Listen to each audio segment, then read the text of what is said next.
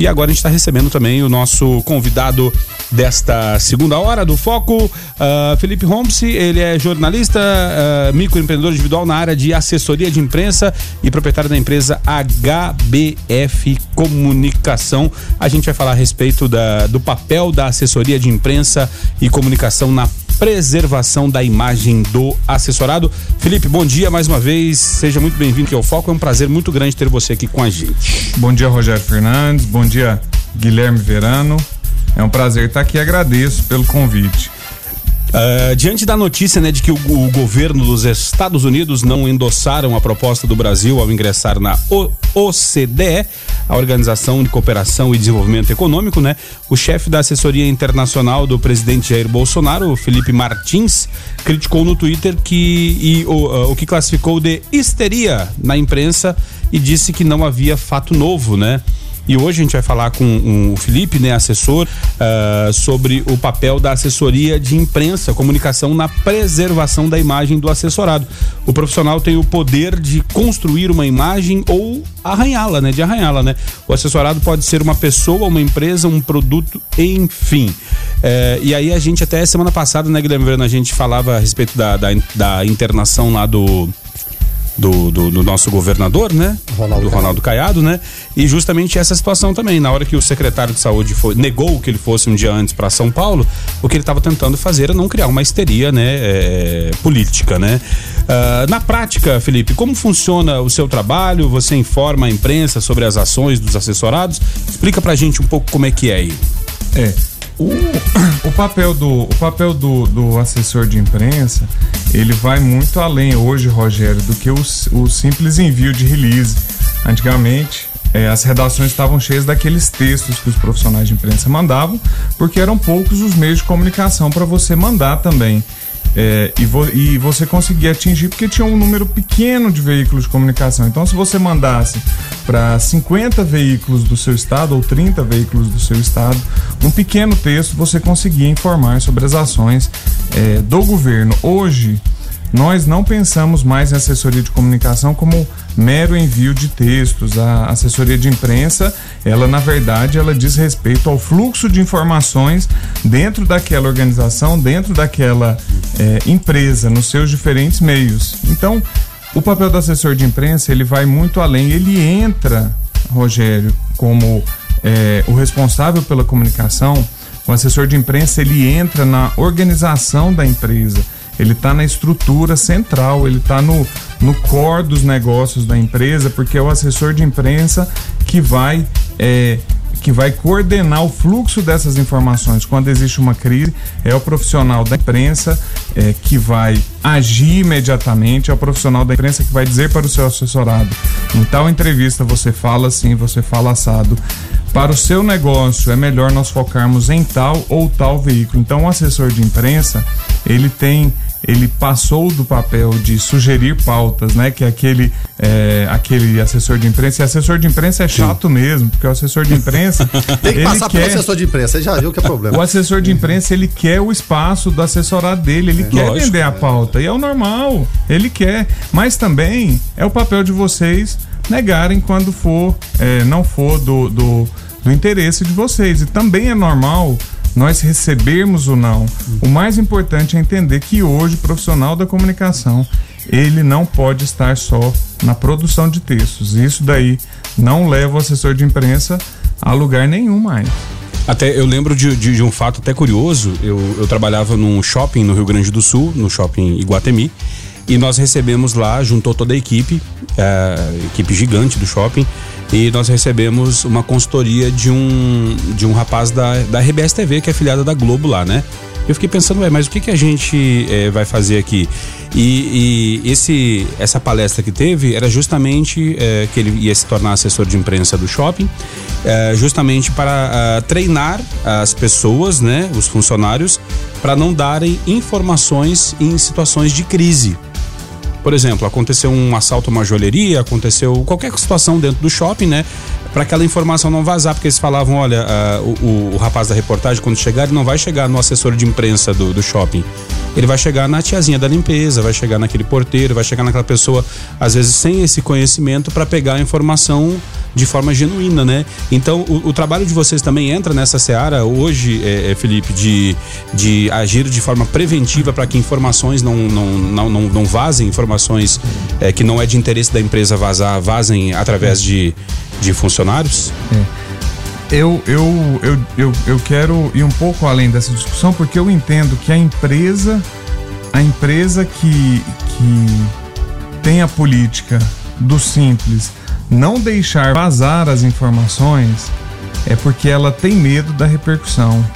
A empresa, quando ela está bem organizada, está bem estruturada, sua administração é, é perfeita e ela tem e ela tem toda a gestão organizacional acertada, no momento de crise, a primeira coisa que ela faz é dar um parecer para a população. E isso nós não estamos vendo ainda. Não sei se nós amadurecemos ainda do ponto de vista da comunicação. É, tem um autor muito importante na área de gestão de crise que é o João José Forne. Inclusive, ele foi meu professor na pós-graduação nessa parte de gestão de crises. Ele diz que em uma grande crise institucional, é, as ações, a primeira ação tem que ser nos primeiros 15 minutos. Na primeira hora, Caramba. você já tem, que é o que aconteceu lá em Brumadinho. A gente acha que lá em Brumadinho eles agiram aleatoriamente, mas do ponto de vista de gestão de crises, eles agiram exatamente no momento em que eles deveriam agir. A empresa está tomando todas as providências, é, deu as explicações devidas, assumiu a responsabilidade, o que é mais difícil, é, e eles fizeram é, uma gestão acertada daquela crise. No caso do Flamengo, não.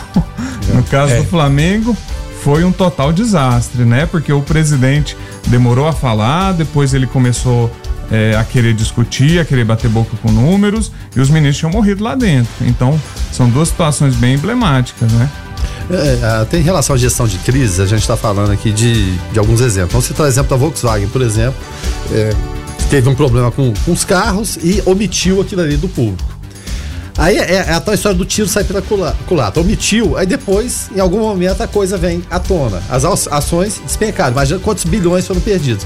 De repente, o assumir a culpa, o assumir o erro, e hoje é muito comum na indústria automobilística o recall teve algum problema? Tá aqui, ó, tá exposto, a gente teve esse problema, você pode vir aqui, vamos corrigir esse problema, que ele pode levar a falha mecânica, pode inclusive levar à morte. Então, assumir esse papel da falha, que todo mundo falha, não é, nenhuma empresa é perfeita. Em algum momento tem uma quebra ali de, de alguma linha de produção que acontece algo. Então, o, assumir essa responsabilidade, no primeiro momento, a, a empresa é, ser a dona da informação, ao invés de deixar a informação vazar, e muitas vezes a, a, informação deixa de ser, de pertencer a ela e vira especulação, vira fofoca e tudo aí, aí dá problema. Como, lidar com isso? E você falou que esses primeiros 15 minutos são muito importantes. Como lidar, como que a empresa tem que estar preparada? Acontecer um problema, vamos assumir isso aqui que é oneroso, é problemático, como foi o caso de Brumadinho, mas é melhor a gente assumir porque a gente vai estar ainda no comando da situação, Felipe. É, é uma situação bem complicada porque depende da política da empresa, né? Eu tenho um papel junto aos meus assessorados é, de passar um pouco de raiva neles. Então, em alguns momentos, eu cometo a, a desobediência civil. O que, que é desobediência civil? É, o meu assessorado muitas vezes não quer fazer determinada ação e eu faço.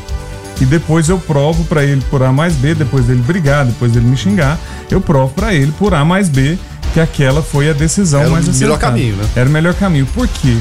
Você, vamos pegar aí. É, mais de 80% das crises, elas vêm de onde? Alguém sabe, vocês sabem me dizer? Internamente. Elas vêm da própria empresa. Ou da falha de comunicação. Ou da falha de comunicação. Então foi um. É, às vezes, isso não. A gente tem a ideia de que uma crise tira a imagem de idoneidade, de honestidade, de integridade da empresa. É. Muito pelo contrário.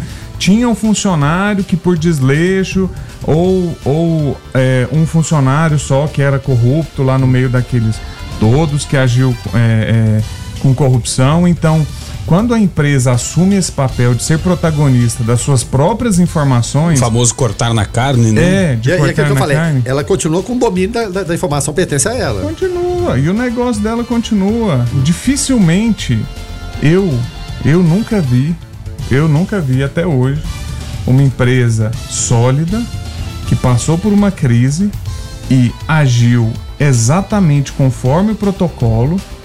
É, eu nunca vi uma empresa é, ser destruída por causa daquela crise. Muito pelo contrário, ela sai fortalecida.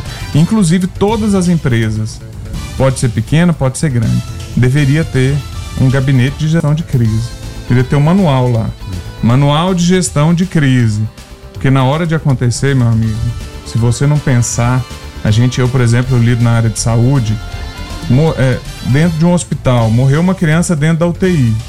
Você seguiu todos os protocolos, você tem tudo para comprovar que você estava certo. A criança morreu porque infelizmente a morte é uma, é uma rotina humana na Terra, né?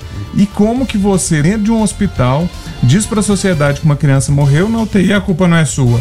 Se você não tem um gabinete de gestão de crise dentro da sua instituição hospitalar, você não consegue atender e dar resposta àquilo nos primeiros 15 minutos. É, o ouvinte participando através do 994 34 2096. O Júlio César está por aqui. Bom dia, Rogério. Bom dia, Guilherme. Feliz uh, Dia dos Professores a todos os professores. Afinal, uma das, se não a mais importante profissão, que em partes não tão reconhecida e remunerada como se devia, mas estão lá, firmes e fortes os professores, né? Luiz Fernando falando aqui também o seguinte: eu tinha que ter um manual desse de gestão de crise para o casamento. Por que não, né?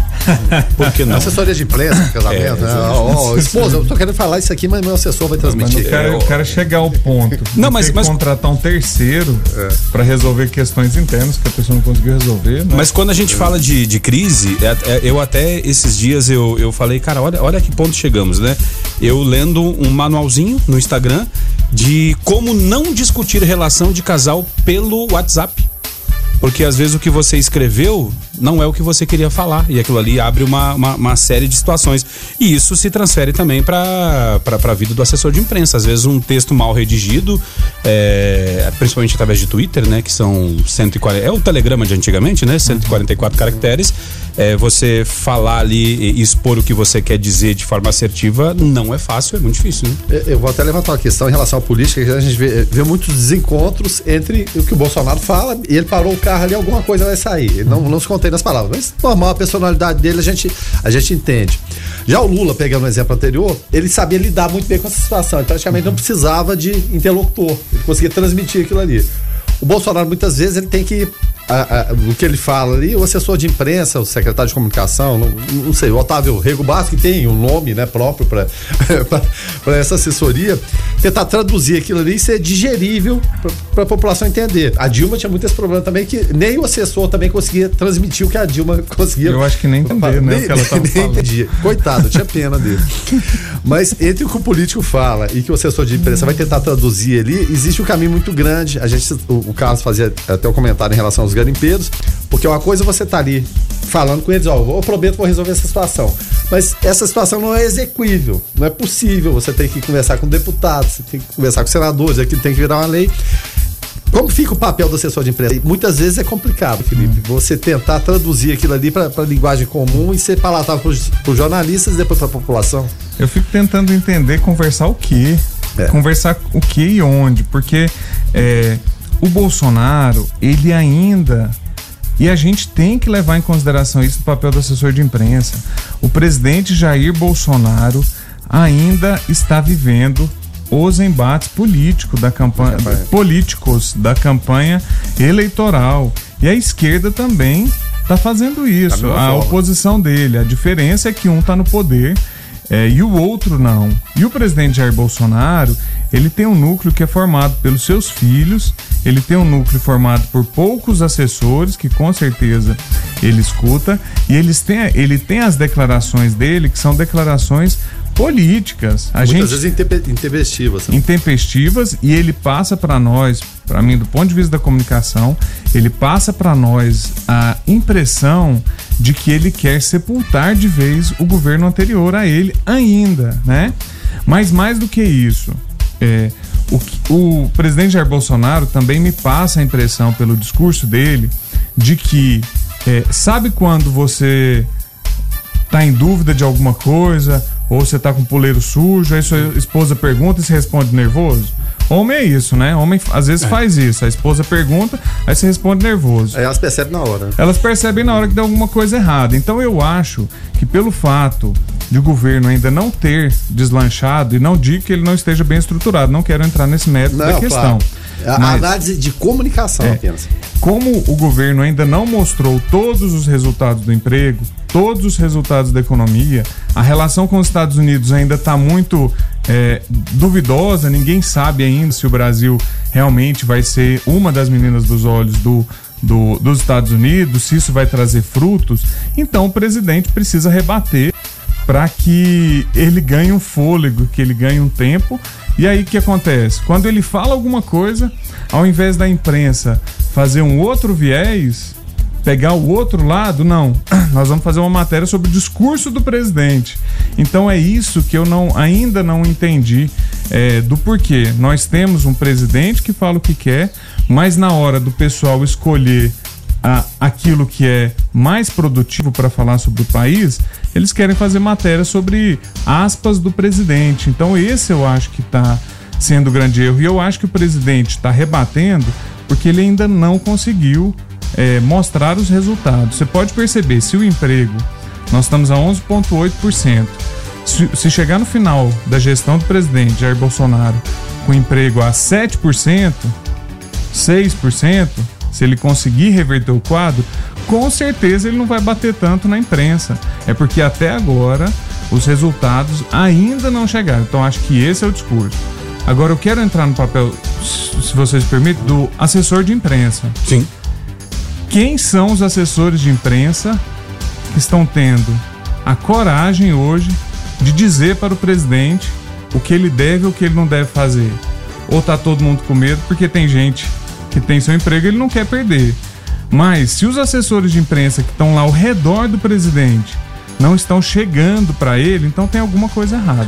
E o que acontece também, viram assessores de imprensa o quê? Os filhos, principalmente o Carlos. É.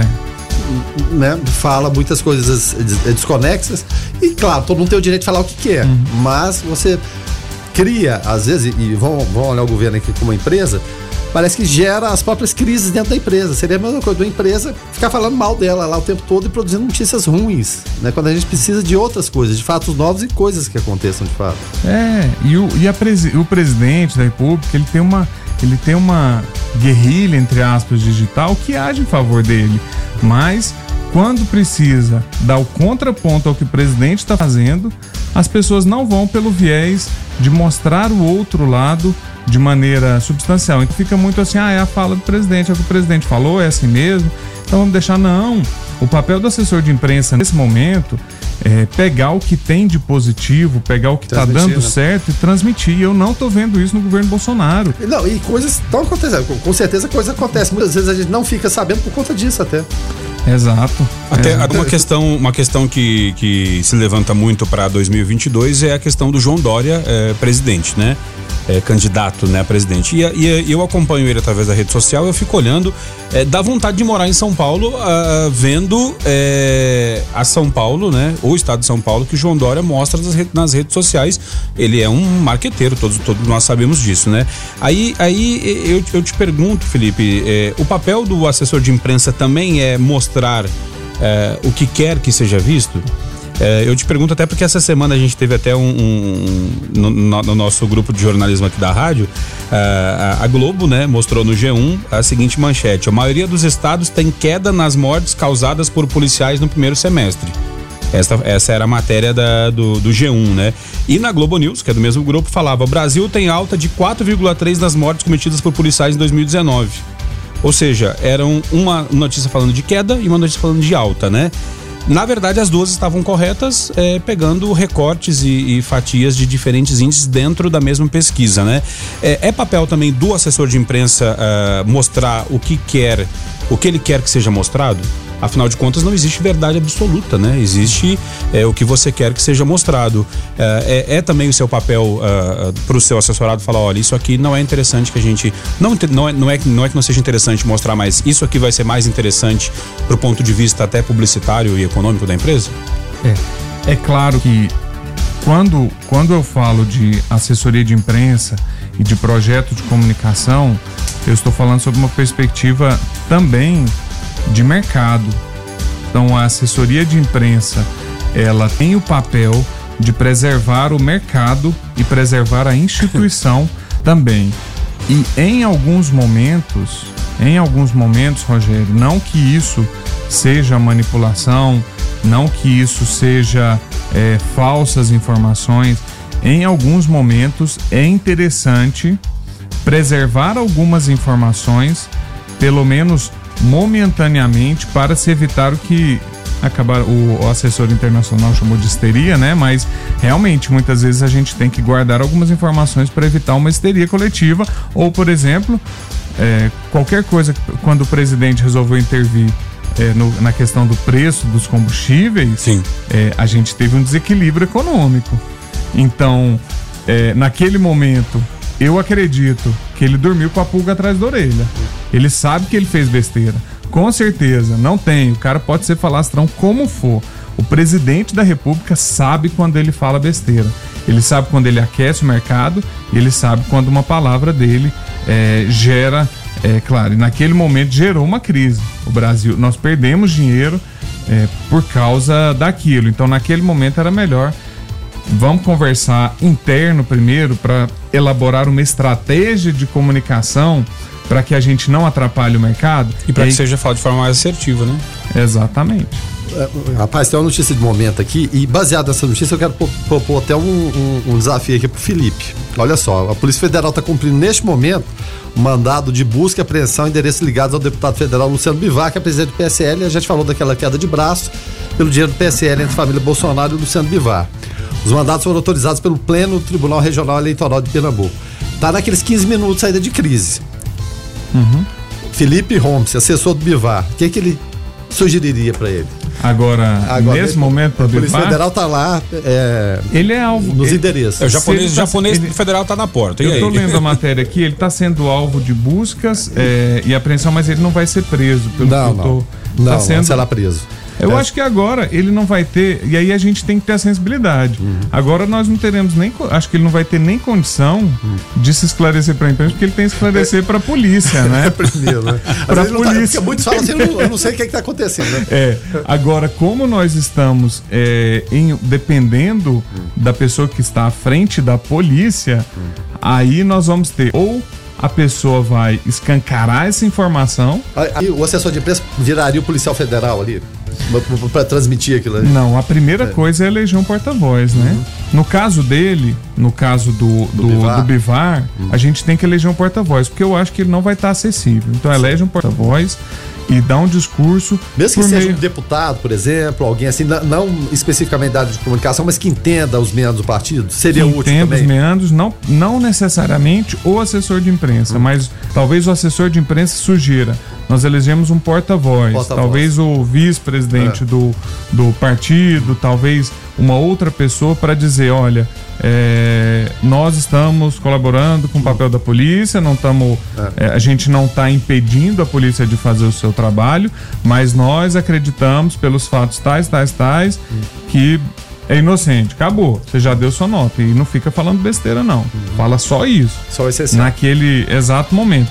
E a polícia também, a Polícia Federal vai eleger seu porta-voz para depois que a ação for feita, para falar. São dois momentos distintos. Então, quem entra na crise tem que falar imediato para se defender.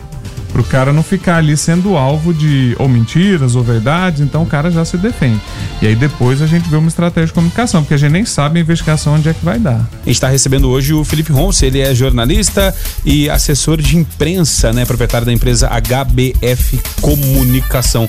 A gente uh, falava aqui a respeito de, de, vários exemplos, né? A respeito da, uh, dos assessores de imprensa do presidente, né? De como que pode uh, envolver nessa questão de crise, né? Felipe, você também ministra o Media Training, né, para os seus assessorados? Isso. Explica media... pra gente o que é o, o Media Training. Inclusive, é, é, Hamilton Mourão dizem que fez o media training depois que é, é, depois que assumiu a vice-presidência, né? Porque era um na campanha e virou outra pessoa totalmente diferente depois que passou a ser vice-presidente. É, eu, eu costumo definir o media training como sendo é, um treinamento que você dá ao seu assessorado para que ele otimize a presença dele na mídia e para que ele e para que ele também é, tire as partes negativas da fala dele, para que você treine o seu assessorado do ponto de vista da oralidade, de como falar bem, de como se portar, qual roupa utilizar, porque tem assessorado. É, vira um personal style também. Né? Vira também, porque tem assessorado que chega para entrevista, por exemplo, mulher. Tem mulher que ama ficar maquiada. Aí ela vai para entrevista com, a, com batom o mais o vermelho mais mais escuro, mais chamativo, vai com cílios postiços que deixa o cílio dela o dobro, coloca glitter na cara, coloca base. Quando você olha ela na câmera, ela fica parecendo um monstro. Parecendo a É o que maravilha. Exatamente, a boca dela fica gigante, as orelhas ficam gigantes, ela fica com aquele cabelo é, é, que parece o, o o Walter Mercado, era o Walter Mercado é, o que Walter, tinha, Walter, Walter Mercado que tinha aquele cabelo Liga daquela, Liga é, do Liga de A. é, e aí a gente tem que treinar a pessoa. Por exemplo, decote. A mulher não pode ir com decote muito acentuado para as câmeras, porque o foco ali o foco ali é o conteúdo. Então, se for uma advogada, ela vai com blazer dela, vai com uma blusinha, é, por exemplo, de cores não tão fortes, ou mesclando branco e preto, ou colocando um cinza mais claro, um rosa bem atenuado, talvez, ou um azul bem claro. Nada muito chamativo e uma maquiagem é, básica que não te deixe parecendo, por exemplo, um fantasma, mas que não te deixe parecendo também a, a, a Elke Maravilha. A não ser no caso de artistas, né? Por exemplo, gente pegar a Elke Maravilha, porque ela vai aparecer daquele jeito. Ela, ela é uma personagem. É personagem dela. Mas se nós pegarmos um profissional liberal, nós temos que dar um treinamento também até para a forma dele se portar. Quer dizer, uma coisa que eu vejo muito assessorado, e isso é, eu, eu dou essa orientação. No dia anterior à entrevista, eu dou toda a orientação é, para os assessorados. Além de buscar esses espaços, colocar a pessoa na mídia, né, buscar colocar lá na mídia, eu ainda dou o treinamento. Por exemplo, a pessoa cruza as pernas é, dando entrevista de TV. Aí a câmera fica pegando o solado do sapato dele. É uma coisa muito simples, mas que é feio para a câmera. Então nós temos que até a postura, a gente tem que dar esse media training. E é claro, a gente pode oferecer cursos de media training para treinar grupos de profissionais, grupos de advogados, grupos de médicos, grupos de engenheiros, pessoas que estão sempre sendo chamadas pela mídia e que às vezes eles querem aquele treinamento específico para saber como lidar e para otimizar, porque uma entrevista boa garante o seu retorno àquela emissora Sim. ou àquela TV. Né? Ninguém quer um entrevistado que gagueja o tempo inteiro, não sabe concluir o raciocínio, que fala coisa errada, que não estuda antes da entrevista. Ninguém quer. A gente sabe, é, nós estamos num, num meio que ele é muito seletivo, porque eu não sei se vocês concordam comigo, mas tem mais gente querendo falar do que, do que gente espaço. não querendo falar e do que espaço Sim. também. Então espaço é pouco. Então é meio que a lei de Darwin, vão ser selecionados é. aqueles que estiverem mais bem preparados e o assessor de imprensa faz isso. E, pode, pode ver, pode Não, ir. parou ímpar aqui, É, não, não, vai. É. não, o, o, Felipe tá, tá, tá com um celular ali e, é claro, fazendo imagens aqui. Esse é o novo desafio, porque a gente percebe muitas pessoas não preocupadas com assessoria de comunicação. Eu mesmo faço minha assessoria, eu sou sincerão aqui, eu, eu vou levar isso adiante. Esse talvez seja o grande desafio hoje, essa migração, a gente fala de, de release, a mídia tradicional, papel, papel bem claro no que está ali, para a mídia digital, como lidar com essa situação de que cada um faz sua própria mídia hoje, acha que resolve, eu mesmo sou meu assessor de comunicação, vou cortar custo e eu resolvo o problema, Felipe. Não resolve. Não resolve porque ninguém tem tempo de ter a sua própria profissão e ainda ser o seu próprio assessor de imprensa, a não ser a Anitta, né? Que conseguiu isso. a Anitta talvez seja o único caso. Um Mas fenômeno. eu tenho. Para vocês terem uma ideia, eu tenho um trabalho de pós-graduação que eu fiz. Vocês me permitem só compartilhar um pouquinho do conteúdo? Por, por, por favor. O título do trabalho é Como as transformações digitais estão mudando o modo de fazer assessoria de imprensa, em que eu apliquei dois questionários um para agências de, de, comunicação que fazem assessoria de imprensa e outro é, eu apliquei para profissionais que atuam e tomam as decisões nos veículos de comunicação. Uma das perguntas foi: você utiliza o trabalho dos assessores de imprensa para definição das pautas dos assuntos? 100% dos veículos de comunicação de Anápolis pesquisados, foram 10 pessoas, editor de TV, editor de rádio, 100% das pessoas utilizam aquele conhecimento do assessor de imprensa e o trabalho do assessor de imprensa para a definição de pautas jornalísticas. Né? O que eu acho que está faltando em Anápolis, e eu tenho buscado fazer isso, e na pesquisa mostra que hoje é, a minha agência é a única que vive só de assessoria de imprensa. Eu só faço assessoria de imprensa, não faço publicidade. Se a pessoa quiser uma arte, eu não vou fazer.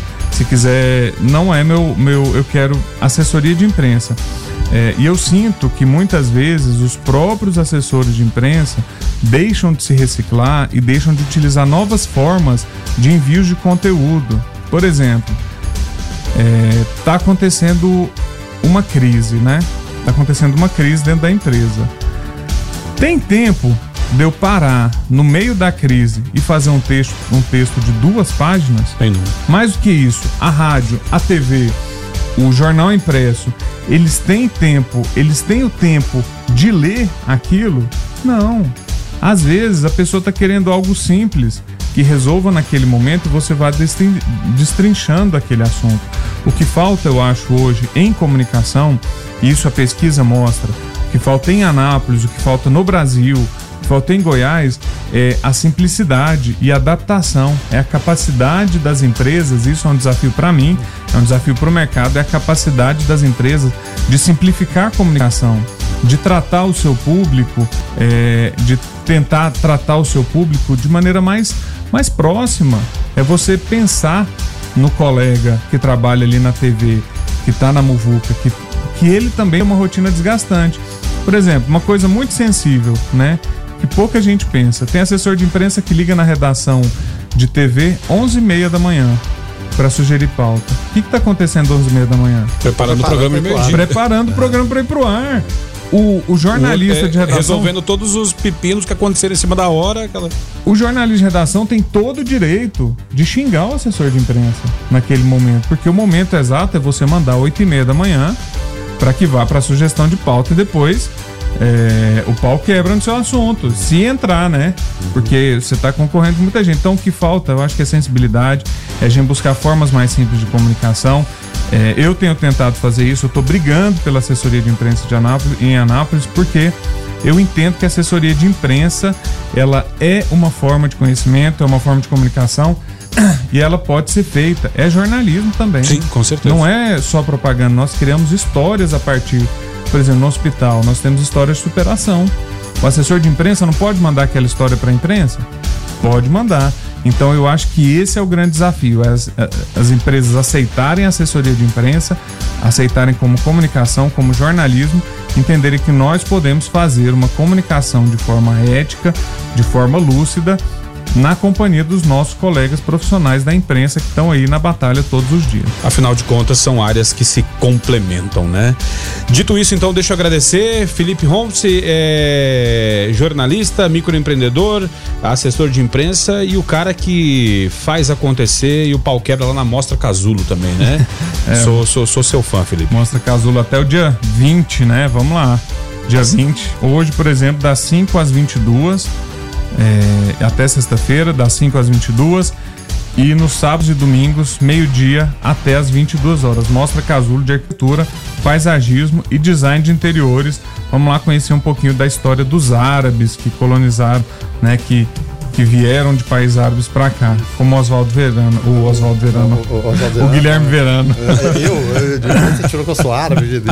Você passou por lá. Passou não, passei não. Certeza. certeza. Tá certo. Felipe, obrigado pela tua participação aqui. É, é sempre muito bacana receber pessoas com o gabarito do, do, do Felipe Ronce. Até uma próxima oportunidade. Obrigado, valeu pela oportunidade de falar sobre assessoria de imprensa, galera. Vamos valorizar a assessoria de imprensa. Não estou falando aqui só para mim, não. Estou defendendo os meus colegas que trabalham nisso aí também. tá, tá certo. certo. Guilherme Verano, então, uh, até amanhã. Até amanhã. Eu vou ali fazer uma assessoria de imprensa. Amanhã a gente volta. é claro, mas sempre muito bom esse papo, bate-papo com, com o Felipe. Propusemos um desafio para ele de uma notícia em tempo real aqui, né? Justamente. De situações reais. E né? passou questão... com louvor. Isso, a questão do, do, do Bivar, né? Sendo é, é, a Polícia Federal buscando né, documentos, aquela papelada, aquela ação comum e o, o Felipe, é claro, né, como é um, é, é um craque, saiu-se muito bem. Mas a intenção nossa é isso aqui, né? Fazer o jornalismo, assessoria de imprensa em tempo real, interagir com, com o ouvinte, interagir com o convidado, isso é muito bacana e faz a gente gostar cada vez mais e valorizar cada vez mais a comunicação.